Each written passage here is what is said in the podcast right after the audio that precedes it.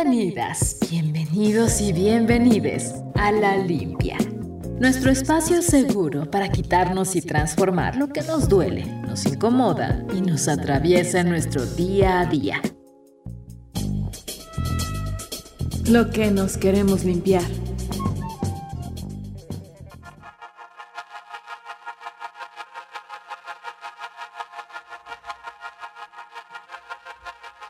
Hola, bienvenidas, bienvenidos, bienvenidos a La Limpia, este espacio que semana tras semana busca ser un lugar de sanación colectiva para quitarnos pues, todo eso que nos está incomodando, nos duele, a través de sí, una limpia, pero una limpia radiofónica.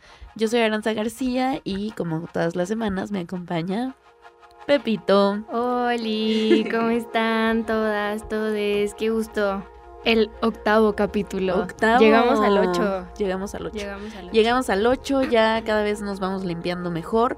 ¿O no? Digo, el programa pasado todavía como que Sí. eh, Pepe cerró diciendo que no se sentía que sí se había limpiado algo o no. Y justo, si no nos escucharon la semana pasada, hablábamos Pues muy mal. de- Se regresa.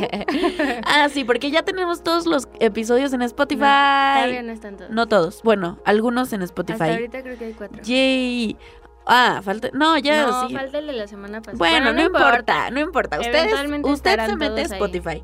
En Spotify en su buscador pone la limpia, código 21 y ahí le va a aparecer. Y además también, si nada más escucha nuestras voces y no sabe cómo somos, bueno, ahí hay una bonita foto. Bonita o fea foto, no sabemos. o bonita Rara. foto y feas nosotras. Donde faltó, Faltó Pepe. El otro sí Pepe. Donde van a poder ver cómo somos. Entonces, nada, yo les recomiendo que vayan a escucharlos. Y no solo están nuestros programas, realmente está toda, Está la programación de Código programación. 21 y hay Sí. programas muy interesantes. Y nada, estamos muy felices de que ya estén en Spotify. Entonces, señor, señora bonita, señora, eh, vaya a, a reproducirlos. Y, bueno, Espera, espera, espera, espera. ¿y qué? Y Pepe sigue aquí. Y Pepe, es cierto, Pepe sigue ganamos, aquí. ganamos. Sí, se pudo, sí, se pudo. Exacto, porque A ver, contexto, da saliendo, contexto. o sea, o sea, es que como se dieron cuenta, Ara llegó un poco tarde el, el episodio anterior. Y entonces Pepe me dijo que ya no iba a estar con nosotras y tal. Yo le dije a Ara como a la mitad del programa y se puso súper triste y así. Terminando el programa, fuimos a reclamarle a Claudio que por qué nos quitaron nuestro productor. Saludos. Y nos lo regresó. Así que que no les digan que armarla de pedo no sirve. Ay, no, no, no, eso se escuchó muy feo. No, Sí, bueno, sirve. hablando, dialogando, hablando, ah, compartiendo. Sí, pero reclamando las cosas que este, queremos y ya que nos, nos regresaron a nuestro productor. Manifestando. El otro día vi en Twitter que si manifestar era la nueva religión, era el nuevo rezar de nuestra generación. Pues maybe. Y pues sí, tal vez sí. Pero bueno, no, no, no, no, nos estamos distrayendo. A ver, la semana pasada estábamos hablando de toda esta discusión que surgió en Twitter sobre la generación de tías que ya no sabe hacer tamales. Y bueno, como que nos quisimos limpiar eso, eh, hablamos sobre, sí, en verdad eh, ser feminista quiere decir que no puedas saber cocinar o cómo, to- todos los puntos. Y sí ser profesionista, ¿no? O profesionista, porque claro, uno de los argumentos era, no, pero son las que sí van a saber o las que estudiaron, las que sí estudiaron una carrera universitaria, etcétera. Y pues justo siguiendo esa línea, hoy, hoy tenemos invitadas. Sí. Y hoy traemos a esas tías que sí saben hacer tamales, pero que además utilizan el saber cocinar a manera de lucha y resistencia. Pero antes de presentar a las invitadasas que nos van a acompañar en la limpia, eh, pues queremos profundizar un poco en el concepto de la cocina. O sea, ¿en qué piensan ustedes cuando nosotros decimos cocina? ¿Tú en qué piensas, Pepito? Ay, no sé, yo pienso en mi abuela. Mi abuela Camelia es una, bueno, en mis abuelas, en las dos, porque mi abuela mexicana justo es muy de la cocina y sabe hacer como todos estos platillos tradicionales desde cero y el mole y va y comprar las pepitas y no sé qué y así. Y justo mi otra abuela, la que no es mexicana, odia la cocina, así la odia ¿Y de dónde es? y Sí, es pues. chilena. Ah, pero también es la TAM. Sí, también es latán, pero ella lo odia. Y entonces cuando, o sea, pero ella me cocinó y le cocinó a mis, a mi papá y a mi tío y así toda la vida, pero ella cocinaba en un abrir y cerrar de latas. Y entonces cuando tú le pedías sus recetas y era que tienes que ir y comprar el puré de tomate, pero el de esta marca, porque el de esta otra no sabe tan rico, no sé qué. También pienso mucho, pues como en, como en el calorcito que hace en la cocina. El fogoncito. El fogoncito, ajá, como, el, como ese calor de que algo se está cocinando. Eh, también pienso mucho en eso. Y también pienso eh, como en... Pues, ajá, como en el mandato de, nosotras de estar en la cocina y como cómo se refleja en, en un montón de mm, frases muy coloquiales, como este, cuando cocinas algo que te quedó rico o ya preparaste arroz o qué sé yo, es como, ay, ya te puedes casar. Las mujeres de la eh, cocina, hazme ah, un sándwich. Exacto, sí. Sí. Yo también pienso, fíjate, no, qué curioso, o sea, yo también pienso en, en las mujeres, pienso en mis abuelas, eh, bueno, en mi abuela paterna sobre todo, pienso en ella y haciendo de comer. Y justo, como dices, o sea, eh, se acompaña, la cocina acompaña todas estas frases que en realidad pues son prejuicios y no solo prejuicios, sino que además también son mandatos de género, eh, que ya lo, lo hablábamos en programas anteriores, ¿no? Y justo no viene como de la nada, más bien es que a lo largo de la historia pues se nos ha dicho que las mujeres pertenecen a la cocina. Y esto pues justo debido a que cuando nacimos eh, tan solo por el hecho de tener una vulva se nos coloca en la categoría de mujer. Y con ello todos los roles de género asignados al nacer, eh, al ser mujer. Entre ellas las labores domésticas que se encuentran en la esfera de lo privado, es decir, de la casa, y entonces pues las mujeres eh, como este cero, este ente que se encarga de los cuidados, de la limpieza, de los hijos y de hacer de comer. Y en esta última, pues claro que entra la cocina y la cocina como un mandato. Y pues sí, o sea, sí desde muy chiquititas entendemos que las mujeres pertenecemos a la cocina. Y, o sea, lo pienso como desde los juguetes, ¿no? O sea, por ejemplo, yo cuando era niña tenía una cocinita y como... El, el microornito de Barbie. Obviamente, donde hacías como estos pastelitos que sabían asqueroso, pero no importaba porque lo habías hecho en el, en el microornito. Y sí, justo como desde que somos muy chiquitas, ese es un mandato que se nos va metiendo bien adentro. Y de pronto, justo como, como hablábamos también un poco en el episodio anterior, eh, como respuesta a estos a estas exigencias patriarcales que se nos han hecho, pues de pronto hemos rechazado también ese espacio de la cocina, ¿no? O sea, como se ha entendido también como uno de cautiverio, como de opresión y, y uno de explotación también, porque pues eso es Nadie te paga eso y es trabajo, ¿no? Y sí, o sea, pienso como en esto que dices, no es un espacio de cautiverio. Y se ve así porque las mujeres pasan sus días ahí, pasan todo el día limpiando, cocinando. Y claro, entonces en México, por ejemplo, tenemos recetas que llevan todo el día a hacer pozole. ¿Cuánto se tarda uno en hacer pozole? Mole. Eh, que los tamales, que prepara la masa, que todo. Entonces sí, por un lado tiene una cosa de tradición ancestral, de cultura, de hecho, este, y de cultura milenaria, ¿no? Porque la nixtamalización es un proceso que viene del México prehispánico, si no me equivoco. Ahorita nos, nos contarán nuestras invitadas. Sí, y Pepe confirma que sí. Em, pero en, entre todas estas tradiciones y entre toda esta cultura también se entrelaza pues la cultura patriarcal, este sistema de dominación de los hombres sobre las mujeres, donde además hay que decirlo pues lo masculino sobre lo, lo masculino. O de los hombres. Ay, sí. no, bueno, eso lo podríamos debatir después. Pero justo en este sistema quedan fuera además otras identidades, ¿no? Justo, sí. Que no es que queramos como eh, borrarlas cuando explicamos esto, sino es que porque literalmente no están concebidas en este sistema patriarcal. Eh, y entonces sí, pues se vuelve un espacio de cautiverio. Pero por otro lado, la cocina también puede ser una herramienta pues muy poderosa justo de estos saberes ancestrales, eh, cuando para tener un trabajo digno, ¿no? O sea, las mujeres antes no podían trabajar justo porque se dedicaban a la casa, pero podían tener algunos trabajos como ser maestra, eh, cocinera, que bueno, que seguramente, o sea, no, no necesariamente poder tener ese trabajo quería decir que tenían unas condiciones dignas. Claro. Pero por lo menos... Que ni siquiera la fecha, ¿no? ajá, exacto. Este, pero sí, totalmente. O sea, al final, pues en... O sea, no solamente en un mundo entendido bajo una lógica patriarcal, sino también capitalista, ¿no? Y como estas, eh, estos saberes y estas actividades que se le han achacado a las mujeres durante muchos años, pues también se podían convertir como en una labor remunerada hasta cierto punto y con, o sea, quizás precarizada, pero sí remunerada, ¿no? No, y que también era, por ejemplo, yo alguna vez le dije a mi abuela que ella estudió, es maestra, ¿no? Y alguna vez le pregunté que si ella realmente quería ser maestra y ella me dijo, no, si yo hubiera tenido una oportunidad hubiera estudiado otra cosa, pero es que no se podía estudiar otra cosa. Era o, estudiabas para enfermería o estudiabas para maestra. Y entonces también como... o no estudiabas. O no estudiabas. Y entonces te quedabas en la casa y eras la esposa que esperaba al esposo. Y que, a ver, o sea, que si tú quieres hacer eso, está bien. Tampoco es como que no ya no puede ser esposa ni nada. Más bien es como cuestionar todo esto de mandatos, como lo de la cocina. Habrá mujeres que sí disfruten mucho de cocinar y que les guste y lo platicábamos en nuestro programa para para despedir el año de cómo mm. hay ciertas cosas que hay gente que, que ve como un acto de cuidado y de amor, de hecho, ¿no? Sí, totalmente. Eh, cocinar para todo. Y lo es. Y que además lo, es. Pero justamente como en esta lógica de romper con los mandatos y con los estereotipos y o sea, como tronar las cosas, entonces hay un rechazo total, ¿no?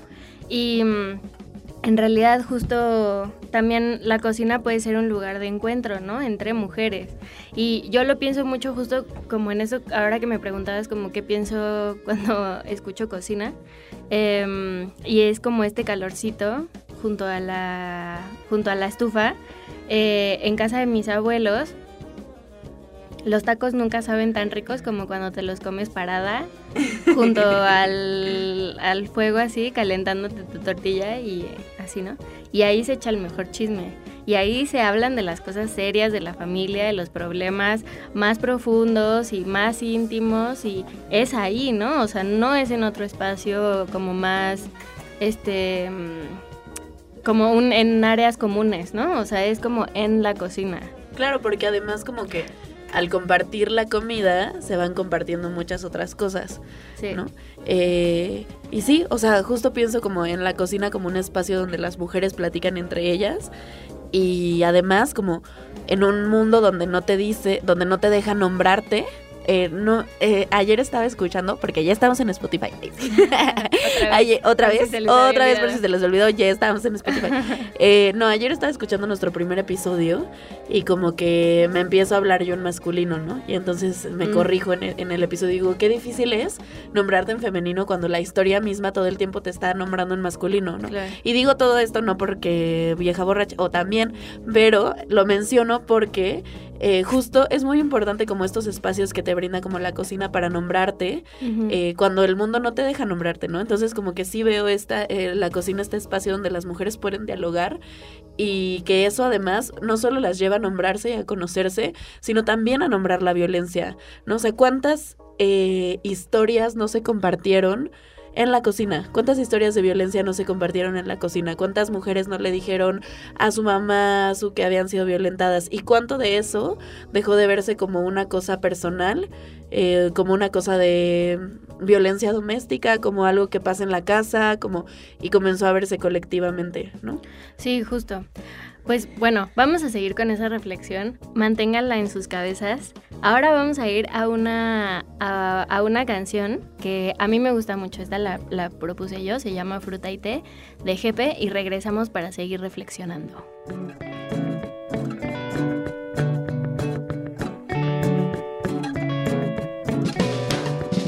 Cuando me dormí,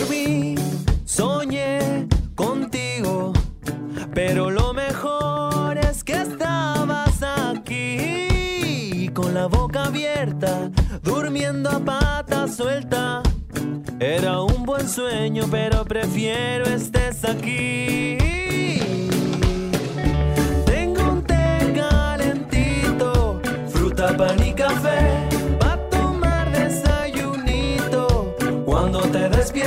Tengo un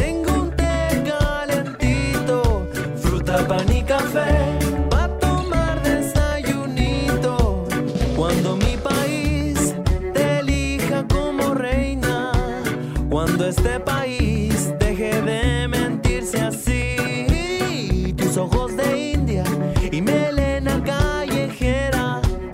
Tu sueño es el sueño de los que vivimos aquí. Tengo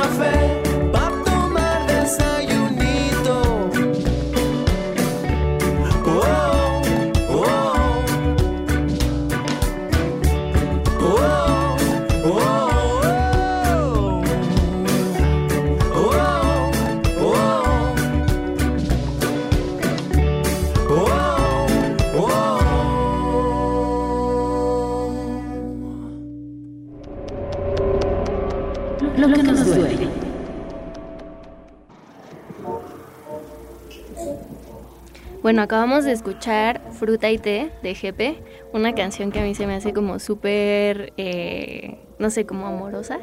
Él me cae súper bien, él es chileno y justo me recuerda mucho a la manera en la que mi familia de ese lado del mundo desayuna. Ah, porque la Pepito es chilena también. Simón, también Simón, es aquí ten- mezcolanza tenemos.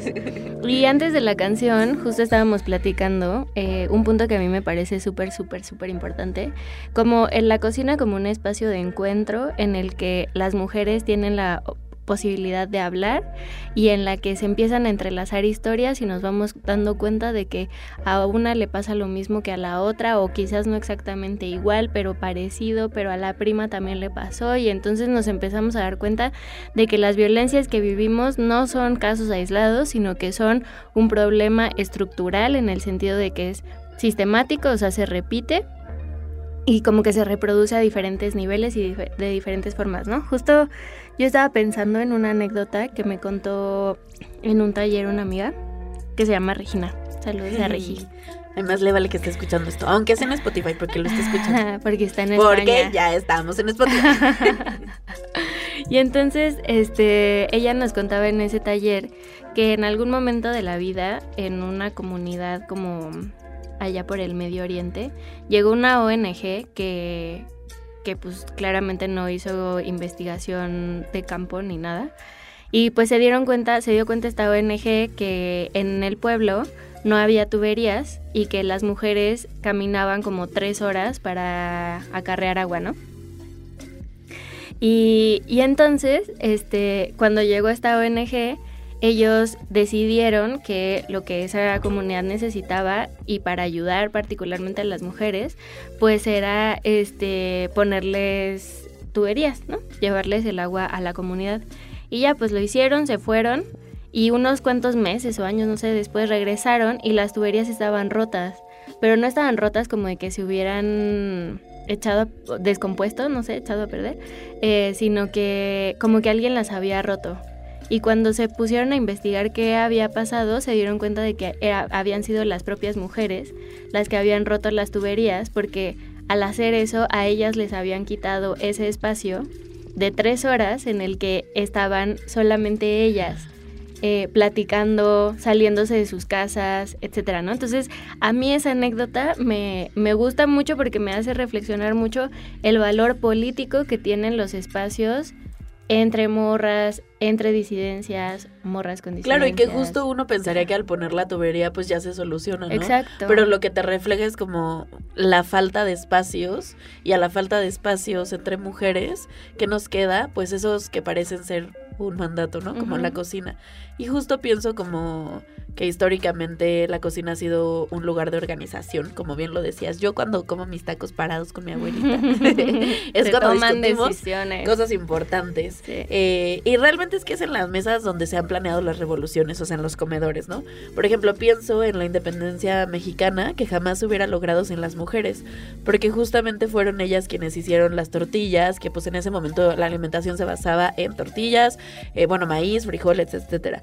Eh, que además ahí sí era un proceso todo de nixtamalización. Y además eran las que se encargaban de conseguir el agua potable, justo como dices, eh, y de vestir a los héroes de independencia. Y aún así, eh, pues muchas estuvieron luchando frente a los insurgentes, nada más que no las conocemos porque nadie nos enseña sus nombres. De hecho, hay una anécdota eh, que se encuentra en un libro que se llama México, Independencia, Mujeres, Olvido, Resistencia, Rebeldía, Dignidad y Rescate. Eh, que les recomiendo mucho. A mí me encanta, me encanta conocer las historias de las mujeres eh, de la independencia que no nos enseñaron en la escuela, pero justo habla de cómo las mujeres pobres se dedicaban a realizar las labores domésticas, como los alimentos, eh, les digo, las tortillas que implicaba todo un proceso como desgranar el maíz, hacer la cocción del nixtamal, molerlo y finalmente pues hacer la tortilla, que además necesitaba para hacerlo fuego, para que, por lo que se usaba leña, entonces las mujeres además tenían que ir por la leña o por algún elemento de la zona, ¿no? Eh, pero bueno, la, anécdota que les iba a contar es de la, la heroína de independencia que la apoderaron María Soto la Marina, que de hecho todavía no hay un nombre real para ella porque pues nadie le importó. A los historiadores no les importó. Pero. Sorpresa. Sorpresa. O sea, sí conocemos que a sus otros héroes, incluso los gritamos cada 15 de septiembre bien Sí. orgullosos. ¿Cómo Pero. has visto el video del niñito que dice ¡Viva Vicente Fernández! Ay, mi vida. Bueno, así. Este. Y bueno, justo los españoles se habían apoderado del río Soto la Marina. eh, y por eso a ella se les conoce como la Marina, porque cruzó mientras los españoles tiraban fuego para llevárselo a los soldados de las tropas del general Francisco Javier Mina, y esto lo salvó de ser acabado por los enemigos, porque ya se estaban deshidratando, mucho fuego, estaban perdiendo, y fue una mujer quien cruzó el río, fue por el agua y eso hizo que ganaran. Y no conocemos su nombre hoy, pero bueno, la recordamos como la heroína de Soto la Marina. Eh, entonces, bueno, pienso en como todas estas historias que justo se dieron a raíz de los cuidados, porque realmente son los cuidados los que sostienen a este mundo y porque si nadie come, nos morimos. ¿Y quién hace la comida? Mujeres. Totalmente. O sea, es que al final justo es eso, ¿no? O sea, como en esta parte que decíamos como de la negación o como de decir como, ok, esto ha sido impuesto y a mí se me obligó a meterme a la cocina, entonces lo voy a rechazar. Pues no, ¿no? O sea, como que muchas veces se entiende la lucha antipatriarcal como tronar estas cuestiones, pero en realidad lo que sostiene la vida son los cuidados, ¿no? Y justo hay una teórica, eh, pues marxista, la voy a poner entre comillas, eh, que es súper chida, se llama Silvia Federici, es increíble. Y a mí me encanta porque justo como que se le puso al tú por tú a Marx. Y entonces como que agarró el capital y dijo como, ok, a ver, esto, ajá, pero a este güey se le olvidó esto y esto y esto y esto. Y luego esto, ajá, pero no tomó en, en cuenta esto y esto y esto, ¿no? Entonces, por ejemplo, Marx dice que, bueno, entre muchas otras cosas, que como que la base del capitalismo o lo que sostiene eh, como todo el orden pat- eh, patriarcal también, Capitalista. pero capitalista es el trabajo obrero, ¿no? Eh, son los obreros los que producen y hacen que en el fondo sean, sea la burguesía como la que está acumulando las riquezas, ¿no? Y entonces Silvia Federici como que dice, "Mm, vemos, ¿no? Porque para que un obrero esté listo para ir a una, a una maquila, a una fábrica y trabajar 12 horas, horas seguidas y ser explotado, hubo una morra, porque ese trabajo lo hacemos las mujeres, que le dio de comer, le limpió la ropa, se la planchó, escuchó sus problemas y le hizo chamba emocional, porque eso también es un trabajo que hacemos mucho las mujeres, satisfizo sus, necesidades sexuales. Entonces como, y ya que todo eso estuvo listo, entonces había un obrero. listo para trabajar. Y entonces ella dice, la base del capitalismo es un trabajo que ni siquiera se considera trabajo, ¿no? Que es el, el trabajo doméstico y de cuidados. Em, Justo hay este otro libro. O sea, me encanta que ya estamos aquí criticando a los máximos economistas. O sea, adiós Marx, adiós Adam Smith. sí. que, bueno, hay quien dice que Adam Smith es el padre de la economía. Hay otro libro que se llama ¿Quién le hacía la cena a Adam Smith? de una mujer que, que se llama Catherine Markle. Y bueno, no sé si pronuncio bien su nombre, si no, una disculpa, no creo que me esté escuchando, ni siquiera que creo que entienda. Pero bueno, hay una cita de ese libro que me encanta, eh, que dice, en la economía enlatada del Producto Interno Bruto, el amor y los cuidados no existen. Y es justo esto que retoma, Mm. pero en, en la economía enlatada, ¿no? O sea, como haciendo referencia. eh, y este libro va de quién le hacía la cena a Adam Smith, porque claro, uno de los mayores, o sea, una de, de las cosas que más dice Adam Smith en su teoría económica es que explica que la cena llega puntual cada noche a la mesa debido a un interés egoísta del panadero. Y ese interés egoísta del panadero es como que solo se fija en hacer pan para ganar dinero y entonces servirle a un sistema capitalista, ¿no? Y entonces lo que esta morra retoma es que, pues eso, al padre de la economía se le olvidó que todas las noches su madre cocinaba para él. Entonces no era el panadero, sino era la mamá que... Y es quien le hace la cena a Adam Smith. ¿Cuál es el mundo de los cuidados? Pues como que se les barren algunas cosillas a los, a los genios de la economía y a los críticos más críticos, que está bien, o sea, pasa, ¿no? Obviamente. Y, por ejemplo, una crítica que se le puede hacer a Federici es que no está tan presente dentro de su trabajo, no con la fuerza que quizás a mí me gustaría, la parte de la racialización de los cuidados también. Claro. Porque, o sea, ahora que decías, ¿no? Lo de la independencia, pues sí, pero las mujeres pobres eran las mujeres racializadas y las de las castas más para abajo, ¿no? O sea, claramente no eran ni las peninsulares Ajá. ni las criollas, ¿no? O sea, como que ellas hacían otras cosas y ese trabajo que sostiene la vida, que a mí me parece impresionante, ha sido ninguneado, invisibilizado. O sea, ¿qué onda? ¿Qué onda familia? O sea, ¿qué está pasando? ¿Cómo puede ser que las personas que nos sostienen, que nos mantienen vivos, son las que menos se les reconoce su chamba, ¿no? Como chamba, porque es lo que es, ¿no? Porque, ajá, es un trabajo. Y es un trabajo a veces que es de 24 horas. Y también como esta trampa eh, feminista o esta trampa del feminismo de en algún momento, ¿no? ¿Qué será? ¿La segunda, tercera ola? O qui- quizá pasando de la segunda a la tercera ola. Como sé, esta superwoman que trabaja. Ay, y es como, claro. Entonces la mujer entra al trabajo y eso claro que es un logro del feminismo, sí, sí es un logro que podemos trabajar, pero el rol de trabajo de la casa no se quita, sino No. que ahora tienes doble, doble jornada, jornada. doble o triple jornada. Sí, Entonces es ve y haz de comer y tal, te ten perfectos a los niños que vayan a la escuela, además está presentable siempre, además tienes que estar disponible para tener relaciones sexuales con tu esposo cuando él quiera, además... tra- y que por ahí yo tengo una anécdota que en realidad es bastante triste por el trasfondo que me contó mi bisabuela. Eh, que ella cuando ya no quería tener relaciones sexuales se organizaron entre todas las vecinas porque era típico, a ver, o sea, estamos hablando de que, bueno, mi, abue- mi bisabuela se murió hace 13 años y se murió a los 105 años. Entonces, o sea, estamos hablando de que esto ya fue, ya llovió. Eh, y entonces me contó que todas las vecinas se organizaron porque justo en la cocina fue el espacio donde se dieron cuenta que todas eran violadas en las noches por sus esposos. Obviamente no me lo contó así, pero yo, o sea, es la interpretación que le doy porque ella nombraba que ya no quería tener relaciones sexuales eh, con su marido cuando llegaba después de trabajar. Y entonces todas se organizaron y hicieron un té de floripondio para que Para se quedaran dormidos. Pues sí. Es que esos saberes también, o sea, y muchas veces, es que yo he investigado un montón como sobre, sobre las brujas y parte de eso es eso, ese tipo de cuidados, ¿no? O sea, como conocer las propiedades de las hierbas para proteger a las morras, así sea jeteando a sus esposos, o así sea dándoles impotencia, o así sea lo que sea. Entonces, bueno, nos vamos a ir con eh, estas reflexiones. Ya van a llegar nuestras Sí, invitadas. qué emoción, qué emoción. Van a llegar nuestras invitadas directo desde la nixtamalización, ¿eh? Debo Exacto. decirles. Pero nos vamos con esta canción. Hay que eh, te como de maní. ¡Ay, que te como! Ay.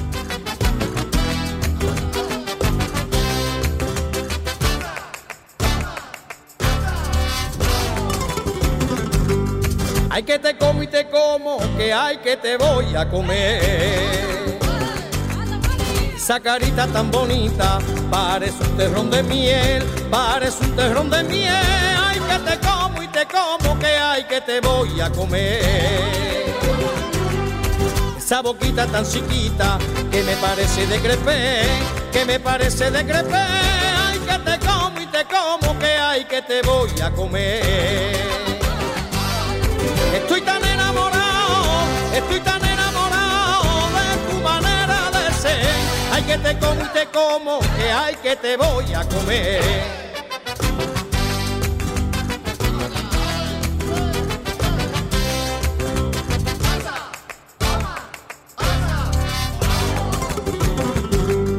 Hay que te miro y te miro, que hay que te voy a mirar. Esos ojitos donde miro son dos espejos de la mar, son dos espejos de la mar. Que te miro y te miro, que hay que te voy a mirar. Es tu belleza tan divina que no se puede pedir más, que no se puede pedir más. Que te miro y te miro, que hay que te voy a mirar. Estoy tan enamorado, estoy tan enamorado Hay que te como y te como, que hay que te voy a comer.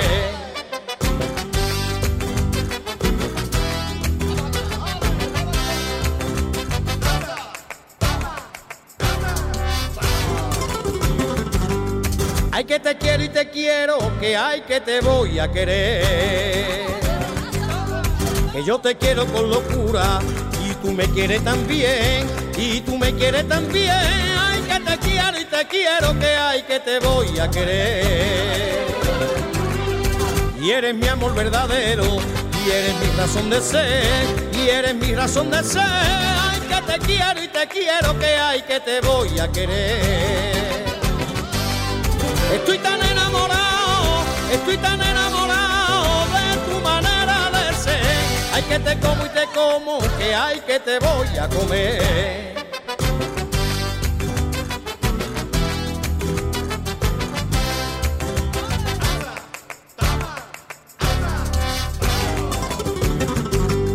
Ay que me gusta, me gusta, que hay que me gusta soñar. Sueño que somos felices, que nada nos separará, que nada nos separará. Ay, que me gusta, me gusta, que hay, que me gusta soñar. Yo sueño con el pensamiento, me lleva donde tú estás, me lleva donde tú estás. Ay, que me gusta, me gusta, que hay, que me gusta soñar. Estoy tan enamorado de tu manera de ser. Hay que te como y te como, que hay que te voy a comer. La Limpia, con Aranza García y Paula Maulén. Sanemos juntas. Ahora sí que venimos de bastantes reflexiones, bastantes preguntas a las que no hemos llegado a una conclusión, pero sí que hemos abordado la cocina como un mandato de opresión y bajo este contexto me pregunto si es posible que las mujeres regresemos de forma libre y autónoma y con esto hacer de la cocina un espacio de organización, de emancipación, donde se construyan lazos de solidaridad, apoyo entre mujeres y resiliencia. Y creo que justamente nuestras invitadas son la prueba viviente de que esto se puede, que la cocina es un espacio de resistencia y la cocina es un arma de emancipación. Hoy nos acompañan desde el fogón, desde el maíz, mis queridas y adoradas mujeres de la tierra, un colectivo de mujeres originarias de Milpalta que vende tortillas, tlacoyos, tamales y productos de maíz para eh, o como una resistencia. Ahorita ellas nos platicarán más a detalle. ¿Cómo están? Bienvenidas. Hola. Gracias, hola. Hola, buenas gracias. Hola, hola chicas, yo soy Paula. Nosotras no nos conocemos, pero estoy acá en la cabina con Ara. Estoy súper feliz de tenerlas en el programa. ¿Cómo están? Bien. Hola, Pau. Estamos bien. Muchas gracias. Es que son cinco. eso, eso, tienen que saberlo. Son cinco, entonces por eso aquí de pronto nos vamos a atropellar. Pero no pasa nada. Mientras no nos atropellemos de verdad, todo bien. Oigan, cuéntenos, ¿cuál es el objetivo eh, de Mujeres de la Tierra? Si quieren, primero preséntense, así de hola, yo soy, hola, yo soy, hola, yo soy. ok, empezamos. Hola, yo soy Chio. Hola, yo soy Rosalía. Hola, yo soy Leti. Hola, yo soy Gris. Hola, buenas tardes a todos los que nos escuchan. Yo soy Alma y les mando muchos saludos a todos los, los que nos escuchan. Ay, me encanta escucharlas. Las extraño mucho, debo de ir. Es que tienen que probar, quienes nos están escuchando tienen que probar los productos de Mujeres de la Tierra porque saben, no solo porque saben deliciosos, o sea, sí también porque saben deliciosos, pero cuéntenos un poco más cuál es el objetivo de su colectivo, de dónde nace, por qué nace, no sé quién quiera empezar. Sí, eh, si quieren empiezo yo. Eh, bueno, pues Mujeres de la Tierra eh, nació eh, a finales de junio del 2020 en plena pandemia y fue justamente pues en una situación de desesperación económica la que nos llevó a organizarnos este todas las que empezamos en ese momento estábamos sin un peso en la bolsa y además que también estábamos viviendo situaciones de violencia pues muy desesperantes ¿no?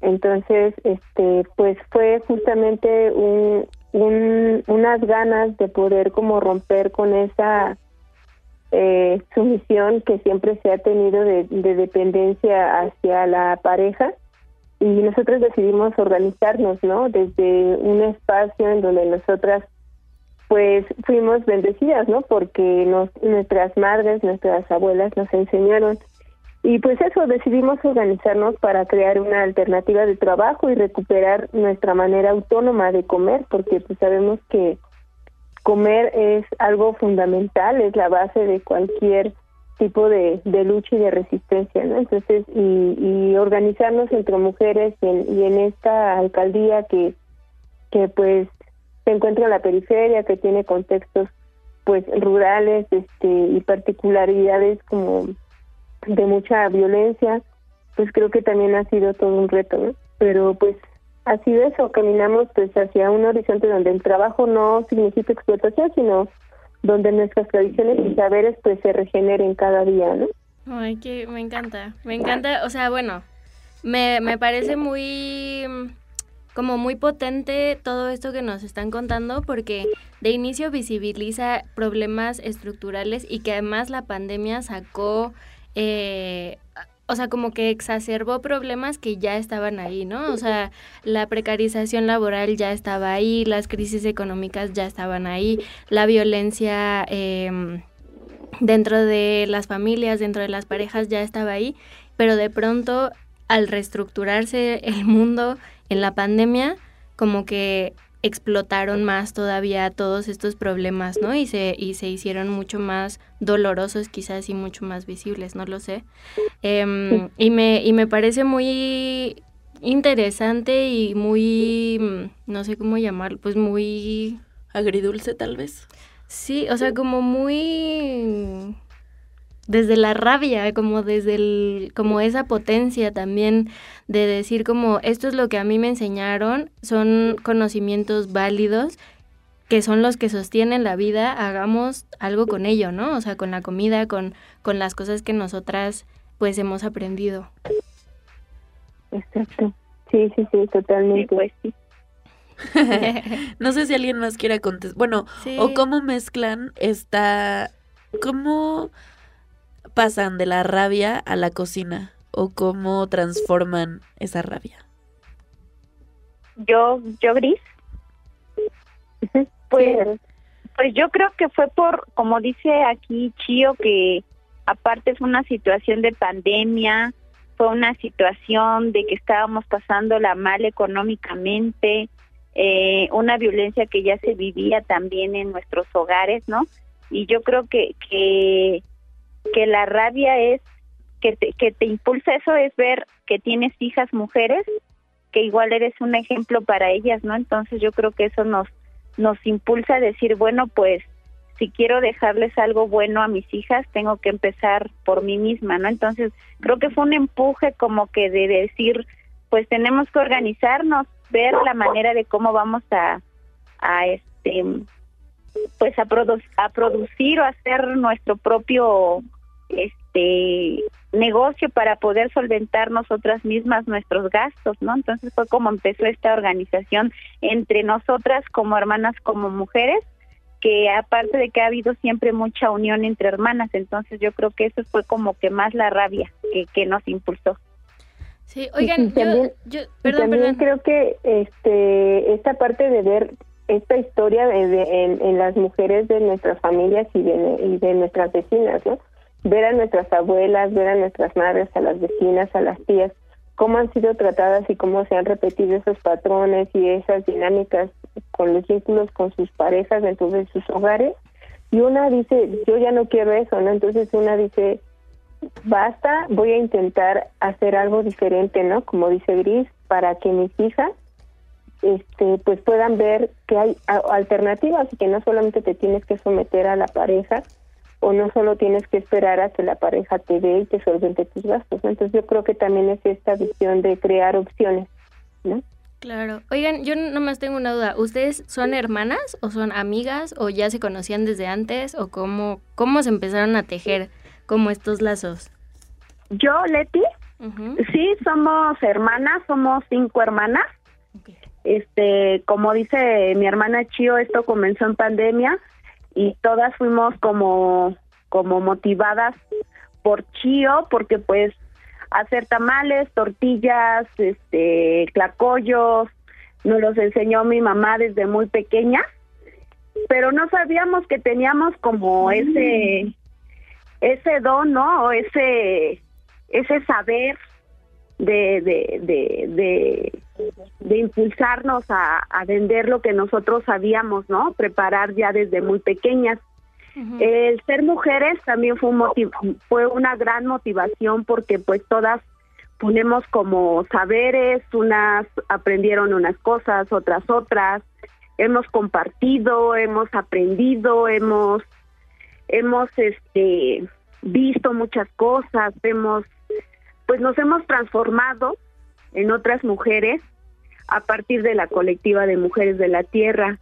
Y es muy bonito organizarnos entre mujeres, no solo entre hermanas, sino entre vecinas, entre entre mujeres es muy bonito. Entonces nosotros pues gracias a Dios fuimos puras mujeres, hermanas y por eso es que nos nos pues nos nos unimos para para compartir esto que nosotros sabemos preparar, que son clacollos, tamales y todo lo que ya dijiste, ¿no?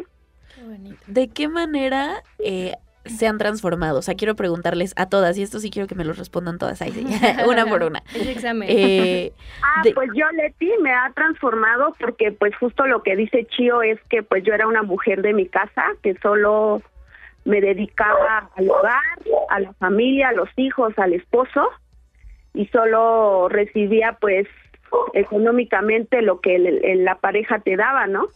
Pues prácticamente pues esperabas lo que tu pareja te daba. Ahora que estoy en la colectiva, pues yo ya puedo recibir mis propios mis propios recursos, puedo tener pues mi mis propios ingresos, he conocido otras mujeres, me han compartido, me han enseñado, este, entonces para mí ese fue pues mi manera de transformarme en otra mujer, ¿no? Qué importante pasar a, a la independencia económica también lo que hablábamos. Claro. Gris. Hola, hola yo. yo Alma. Hola Alma. Eh, me has informado la cooperativa de mujeres de la tierra. Yo creo que mucho eh, porque yo, como dice mi compañera, una, era una persona yo que no hablaba, no me sabía expresar, no sabía viajar. Y hoy en la actualidad pues soy totalmente una persona muy diferente, una persona que pues yo creo que me ha abierto de ojos en muchos aspectos, tanto con la persona que, que era mi agresor como ahora ya no ya no tengo tantos miedos como antes, entonces para mí siento que la cooperativa de mujeres de la tierra ha sido lo mejor que me ha pasado en mi vida. Qué bonita. Yo, es que Gris, a mí me ha transformado la cooperativa de mujeres de la tierra. Antes que todo, yo creo para para ser una mujer fuerte, me ha transformado para conocerme a mí misma que puedo, que puedo lograr cosas, que somos independientes. Me ha transformado para aprender que hay mujeres también que nos han compartido sus conocimientos y que eso nos han sembrado a nosotras y que ahora con los ojos un poco más abiertos pues eh, sabemos ser también ya solidarias con otras mujeres, ¿no? Porque a veces es la indiferencia que a veces que entre mujeres hay, ¿no? Y que no no podemos ver que pues podemos apoyarnos unas con otras. Entonces, yo creo que si estamos aquí en donde estamos es gracias a tanta mujer como ustedes apoyándonos. ¿Quién nos falta? voy, este, soy Rosalía. Este, yo te puedo este, comentar que desde la infancia eh, vivimos mucha violencia por parte de mi papá y siempre en mí ha, cre ha crecido como, como esas ansias de no repetir lo mismo. Este, siento que soy una mejor, una mujer segura. Este, me ha servido la colectiva Obviamente tengo miedos todavía, estoy tratando de vencerlos, sobre todo ser una persona independiente, generar mis ingresos, poderme comprar algo que, que se me antoja, que me gusta, que, que no tengo que estirar la mano para pedirle a mi pareja, yo me lo puedo comprar. Y, y como decían, nos empapa de conocimientos, nos empapa de, de conocer nueva gente, de conocer maneras de pensar, este, de conocer cosas que a la edad que tenemos desconocíamos y es muy bonito aprender. Entonces, este, es una colectiva bonita, como todo, este, nos reunimos, hay momentos en los que hay que aplicarse en el trabajo, pero desafortunadamente entramos a la colectiva y te quitas la mochila de, de, ama de casa, de, preocupaciones y vas con toda la actitud de aprender. Entonces, ha sido muy bueno. Y bueno, finalmente eh, yo, Chio, creo que me ha ayudado, pues, primero a sorprenderme del poder y de la fuerza que tenemos como mujeres. Eh, en estos dos años y medio que llevamos nosotras, la organización y las mujeres que formamos parte de Mujeres de la Tierra me han hecho, me han hecho ver que estos mitos de que juntas ni difuntas, de que este entre mujeres podremos este destrozarnos, pero nunca hacernos daño y eso, yo creo que, se quedan fuera porque nosotras desde los procesos que hemos tenido hemos nos hemos dado cuenta de que tenemos un chingo de capacidades, de habilidades, que somos bien inteligentes, que somos bien entronas, macheteras, y que a los retos que se nos han presentado los hemos sabido eh, resolver a nuestro modo, a nuestra manera, pero los hemos sabido resolver. Este, y entender que la autonomía es una chinga, ¿no? Si tú decides ser autónoma, tanto de manera individual como de manera colectiva, entiendes que la autonomía pues implica un chingo de trabajo. Y nosotras, como miembros de esta, de esta organización de mujeres, pues hemos sido capaces, ¿no? Entonces mostramos a, pues a nuestras nuevas generaciones, a, nuestros hijos, nuestras hijas, nuestras amigas, a toda la gente que está cerca de nosotras, pues a mostrar esta otra alternativa, ¿no? De que podemos cambiar las realidades, ¿no? Empezando por la nuestra. Creo que se puede también ofrecer una alternativa de, de modo de vida a otra persona que también esté viendo lo que tú estás haciendo. Entonces, yo me siento muy orgullosa de todas mis hermanas, incluso de Margarita, que ahorita no está aquí, este, cómo han, cómo han cambiado, ¿no? Si vieran a, a Leti, por ejemplo, cómo se arregla actualmente, se ha pintado el cabello, este, ves una mujer totalmente empoderada, ¿no? Alma, que por ejemplo tenía miedo de subirse al transporte público, andar en el metro y cuando nos dijo si me mandan a repartir yo prefiero salirme de la colectiva y ahora verla que ella es solita, solita se va a entregar los pedidos a todas las líneas del metro, al Metrobús y, y, y, a por ejemplo, también, que ha podido también como trabajar estas inseguridades, priorizar mucho a sus hijos, el amor que ella le tiene a sus hijos, este y decir basta, voy a frenar cualquier imposición de un hombre con tal de defender pues mi, mi gran vida que son ellos, ¿no? mis hijos. Y Rosa, que no tiene a lo mejor mucho que entró, pero también yo la veo muy motivada y con estas con estas ganas de decir, eh, pues voy a romper con esta herencia de decir, soy este, la esposa de mi pareja y pues mi lugar está en mi casa y mi, mi deber es solamente esperar a que me solventen los gastos o solventen mis, necesidades mi pareja, ¿no? Yo puedo, yo quiero y yo lo voy a hacer, ¿no? Entonces, creo que es algo súper bueno ver todo lo que hemos avanzado, tanto como mujeres de manera individual como en colectivo, ¿no? Hay muchos retos, por supuesto, y hay muchos muchas cosas que no han sido tan chidas, ¿no? Como como que han, sucedido, pero pues bueno, a eso es lo que nos ha empujado, ¿no? Oigan, yo que las cono bueno, yo las conocí en 2020 y me consta que se han cambiado. Me consta que sus ojitos brillan diferente.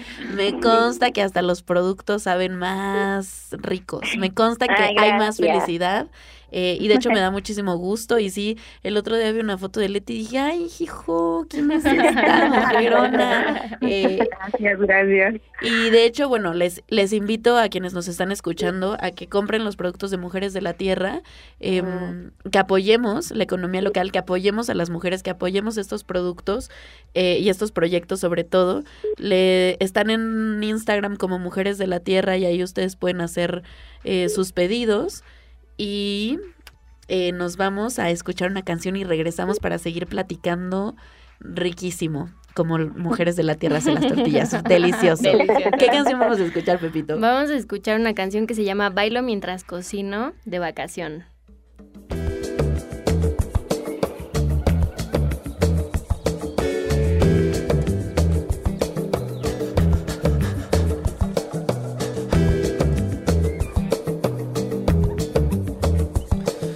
Si bailas mientras cocinas hoy, haces feliz al paladar. Si adoras los ingredientes, voy a darte besos sin parar.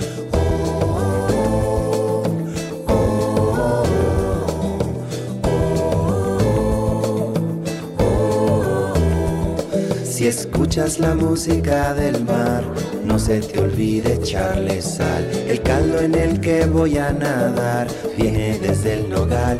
Fortuna es picar cebolla, estando triste casualidad.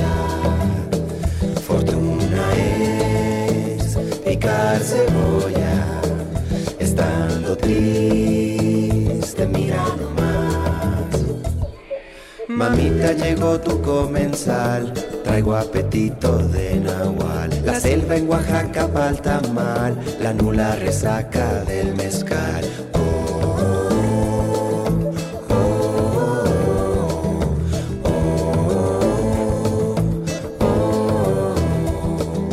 Alrededor de la estufa, bailo con mucho bochorno, noche de chango y lechuza. Oh.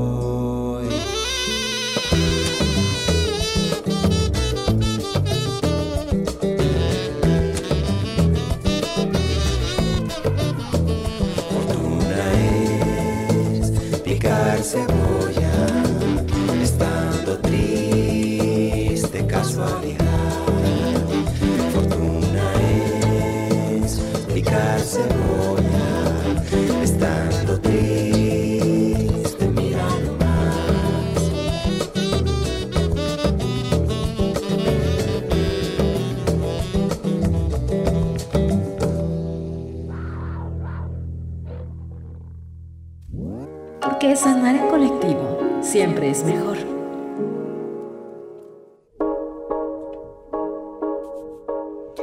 Acabamos de escuchar esta canción que se llama Bailo mientras cocino. La verdad yo no la conocía, pero me gustó mucho. Estamos platicando con Mujeres de la Tierra, que son una colectiva increíble de mujeres súper poderosas. Yo, la verdad, o sea, yo sí las conozco eh, como de redes sociales, pero no he tenido el placer de conocerlas en persona todavía. Pero nada más con sus voces, yo estoy impresionada y no sé, me, bueno, primero quería preguntarles si les gustó la canción. ah, sí, eso era muy padre. Está muy bailable. Excelente, como todo el goce de la cocina que también puede tener. Y bueno, pues en, ya en el bloque anterior hablaban y ustedes decían cosas que a mí me estaban como moviendo muchas cosas por dentro. Eh, me gustó mucho, creo que fue Rosalía la que dijo justo esta parte de el poder adquisitivo y la independencia que, que, les ha dado este proyecto, no solamente como para satisfacer necesidades básicas, sino también para darse gustitos, ¿no? A mí eso me parece precioso, creo que es parte del crecimiento de los cuidados hacia una misma, como no solamente sobrevivir, sino vivir y disfrutarlo y qué bonito que que, que ustedes con su chamba y con la manera en la que empezaron a tejer lazos, justo se estén gozando, ¿no?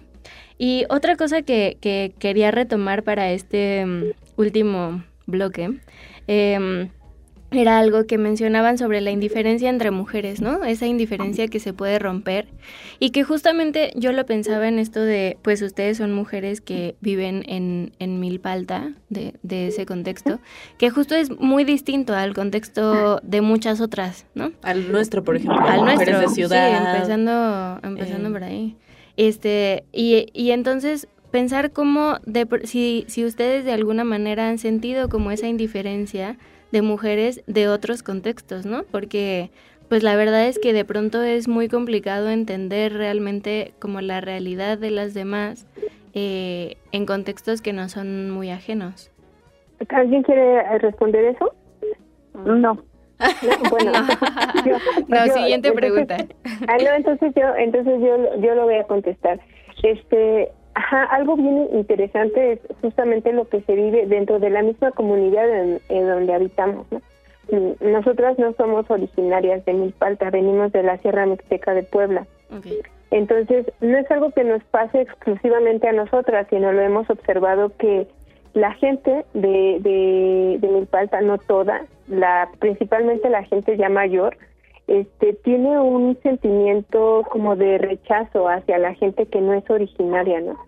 Las fuereñas, las, este, las que, las que no son de aquí, ¿no? Este, las oaxaqueñas, las poblanas, ¿no? Este, siempre cuando hay una, una situación de, conflicto, este, se responsabiliza a la gente que no es del lugar, ¿no? Entonces, este, eso lo hemos vivido con, con mujeres de, de Milpalta, insisto, la mayoría ya son personas grandes. Eh, con las nuevas generaciones, ellas parece ser que vienen ya como con un nuevo pensamiento, con esta forma de, de pluralidad, de aceptar la, la, la, presencia de mujeres de otros de otros lugares, entendiendo el tema de la migración, etcétera. Este, y con la gente del centro, por ejemplo, mujeres de, de, del centro, de otras de otros lugares, ha sido encuentros pues muy pues muy bonitos, muy poderosos, muy respetuosos y creo que también nos ha ayudado mucho, ¿no? Eso a nosotras y que nosotras a su vez también nos lleve a entender a estas otras mujeres, ¿no? Las primeras de las que hablaba para para saber, ¿no? qué era qué era lo que por qué nos veían de esa manera, ¿no? Me parece súper importante como eh, este ejercicio de reconocimiento de que la otra experiencia no la tenemos y no por no tenerla no es válida, ¿no? Sino solamente reconocerla y decir, bueno, no son iguales, pero te escucho, ¿no? Y acá, y acá estoy también. Ajá, tejer lazos, ¿no? Yo, o sea, creo que está más que claro que esto, esta duda del principio de de verdad es posible que las mujeres regresemos a la cocina de forma libre y autónoma, se contesta solo con la existencia de mujeres de la tierra, pero escucharlas es súper rico, así como ricos son sus tamales. eh, ya está, lamentablemente ya estamos casi por finalizar y bien podríamos profundizar en, en, todo y politizarlo todo, pero a mí me gustaría que nos compartieran cuál ha sido el momento, porque además entre en la alegría también hay mucho, hay mucha lucha y resistencia ahí. Totalmente. Entonces me gustaría que nos compartieran el momento más bonito individualmente, o sea, cada una, el momento más bonito para Leti, el momento más bonito para Gris, para Rosalía, para Chio. Eh, ¿Cuál, para Alma. ¿cuál ha sido el momento o, su recuerdo favorito de Mujeres de la Tierra? Para mí, Leti, el momento más, más bonito me, me, que más me hizo feliz creo que fue cuando Rosa se unió a todas nosotras era la única que faltaba, como que yo la sentía como como un poco apartada de nosotras. Cuando ella decidió unirse a la colectiva junto con nosotros me dio mucho gusto, porque eso para mí era pues este pues estar juntas y compartir todas juntas y conocer todo juntas. Entonces para mí ese fue el momento como más más bonito porque a partir de ahí pues estamos ahí todas las hermanas. Yo, Cris, para mí el momento más bonito es entrar al tallercito y ver a las cinco trabajando, organizándonos, reír, a veces eh, eh, hacer cambios de, de opiniones, compartir. Para mí es un momento muy bonito de decir, o sea, no nos imaginamos lo que hemos logrado. Estamos aquí seis mujeres compartiendo momentos y ya no sufriendo en, en buscar trabajos porque están mal pagados, porque es un trabajo de 7 de la mañana a 10 de la noche, entonces es muy bonito tener ese espacio donde estamos seis mujeres, para mí es lo más bonito. Para mí, Alma, eh, hay muchos momentos muy bonitos, yo creo que en la cooperativa, pero un momento que me ha gustado mucho es estar, como dicen las compañeras, estar juntas, escucharnos en nuestros problemas, en nuestras alegrías, bailar y estar pues muy alegres en el taller. Yo creo que esos son momentos que nunca se nos va a olvidar en, en este proyecto que tenemos. Yo, Rosalía, eh, voy a hacer énfasis en, en un problema que, que pasó ya algún tiempo muy fuerte, que marcó a todas y cada una de nosotras. Y este, el momento más, más feliz fue haber superado ese problema y seguir unidas.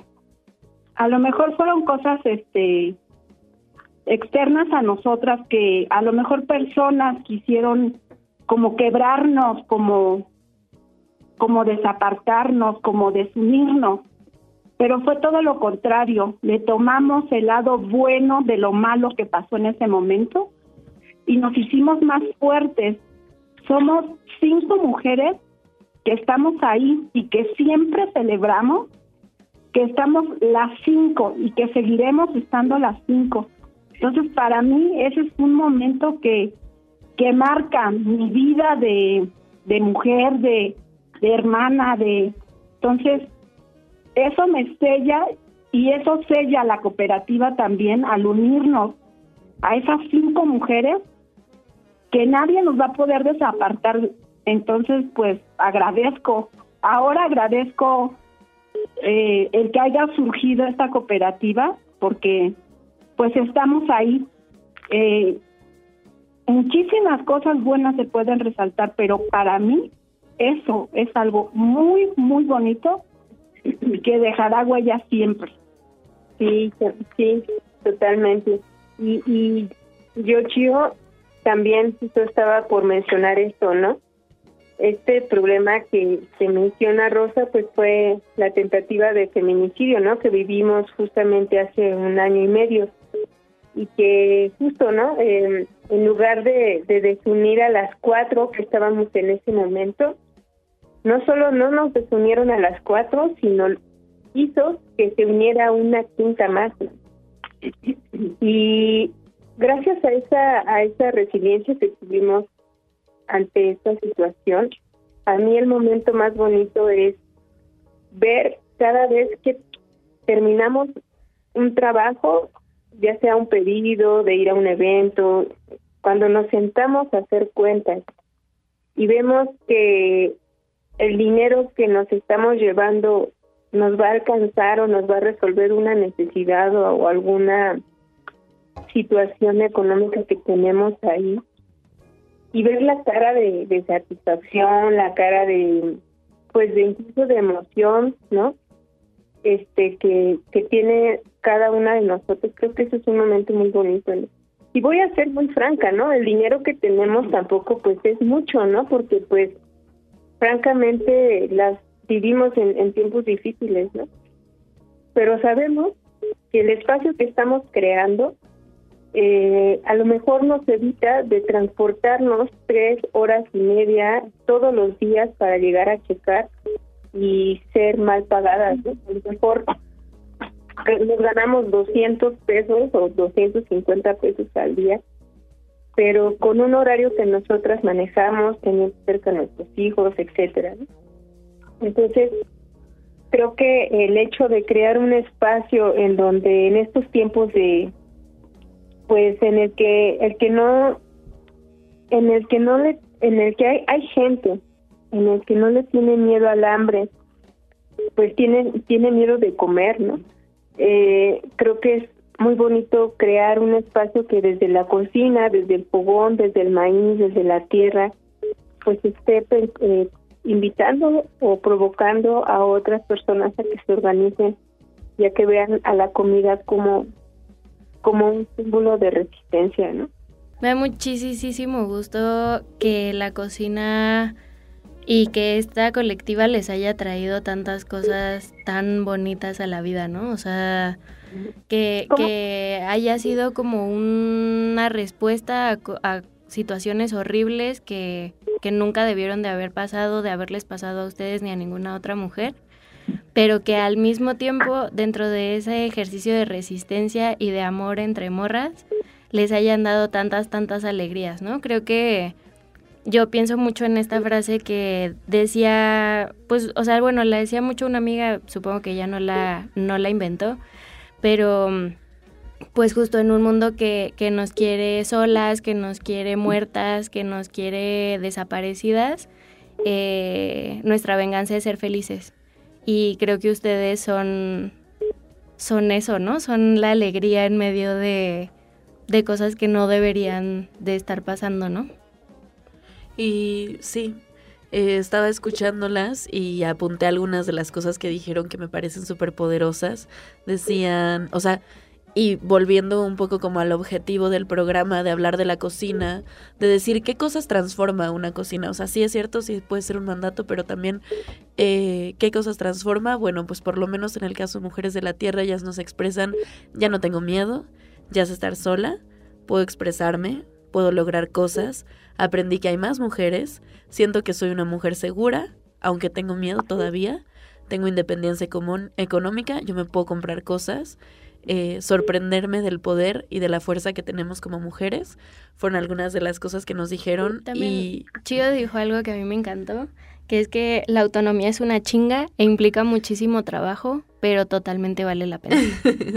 y justo iba, iba a decir eso porque, o sea, todo esto surgió a raíz de, de, la cosa de, ay, las, las tías que no saben hacer tamales y hoy podemos decirles, hay una generación de tías que sabe hacer tamales, pero no solo sabe hacer tamales, sino que sabe hacer redes de mujeres y además está dispuesta a enseñarte, a hacerlos, a acompañarte, a creerte cuando el mundo no te cree y justo eso, la autonomía es una chinga, pero les estamos enseñando a nuestras sobrinas que sí se puede y que además no solo se puede, sino que estamos juntas.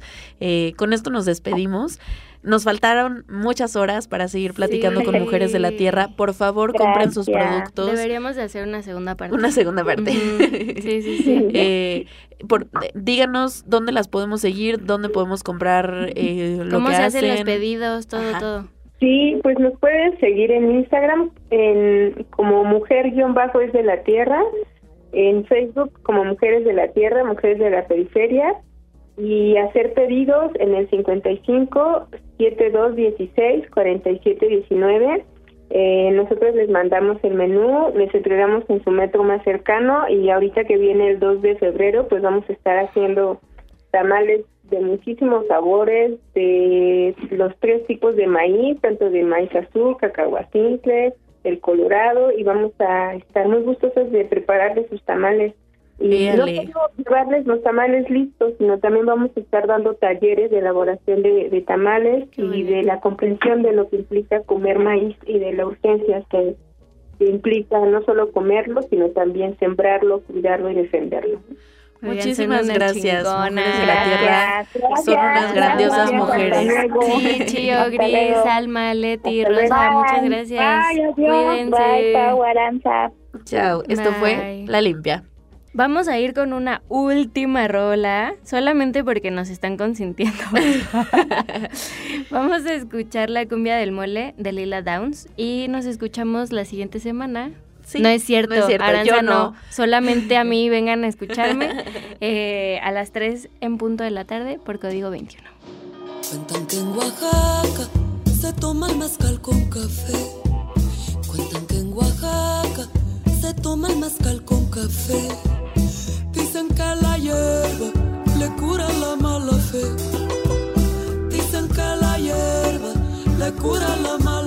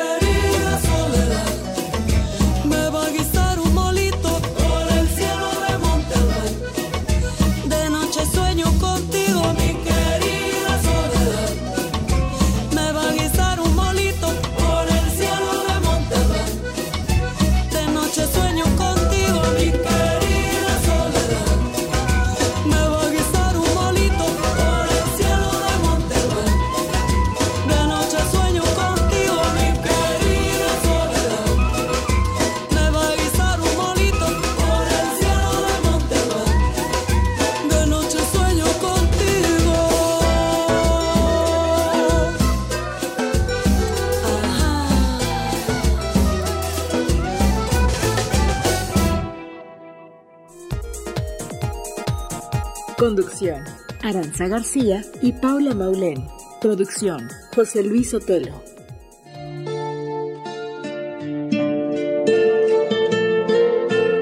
Gracias por acompañarnos en este espacio de catarsis personal y reflexión colectiva.